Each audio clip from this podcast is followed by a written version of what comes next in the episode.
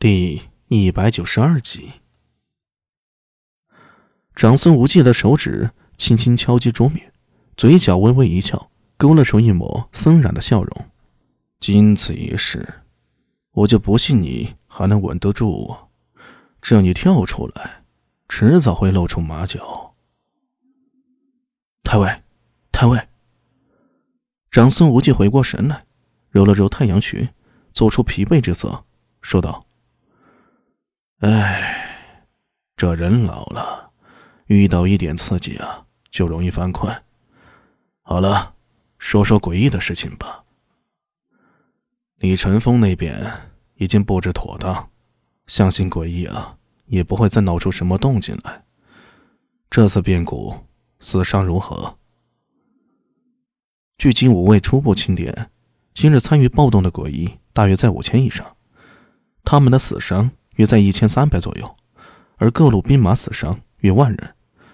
除此之外，还有两万余普通的百姓受到波及。被毁房舍共一千二百多处，倒塌的坊墙有三百余处。具体的损失还在统计之中，不过卑职初步预估，当在百万贯以上。长孙无忌倒吸一口凉气，久久不语。经过贞观之治后，大唐国库还算充盈。百万贯倒也能拿出来，可是即便如此，他还是感到肉疼。他深吸了口气，努力让自己平复下来。此次陈硕真作乱，绝不可小觑。这妖人手段高明，此次搅乱关中，势必会有其他行动。传令各地，一旦发现陈硕真踪迹，立刻集中所有力量。将之除掉。还有各府兵马要加强戒备，提防有变。诺。对了，今天出现在崇德坊的两个艺人，可调查清楚了。其中一个已经调查清楚了，是左卫中郎将苏定方之子，名叫苏庆杰，小名吉祥狮子。他身边那头鬼，名为白头猴。据说，是当年李卫公请苏定方出山赠送的礼物。另外，苏庆杰也是这次最早发现吴王和陈硕真的人，并有救驾之功。虎父无犬子，既是苏烈之子，就无需再调查了。不过，经今日之事，苏烈怕是要得陛下看重啊。明日派人前去拜访苏将军，听说他受了伤，把我那只三百年的人参送过去。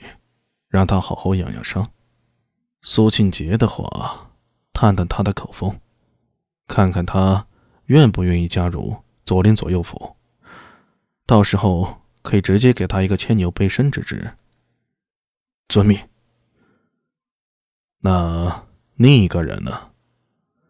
呃，另一个人还没有查清楚。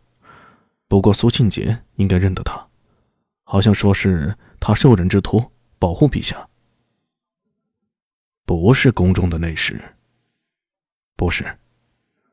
长孙无忌露出赫然之色，突然道：“那一定要查清楚，绝不能有半点疏漏。”呃，据说那个人是王福来带进去的，那就从王福来身上查。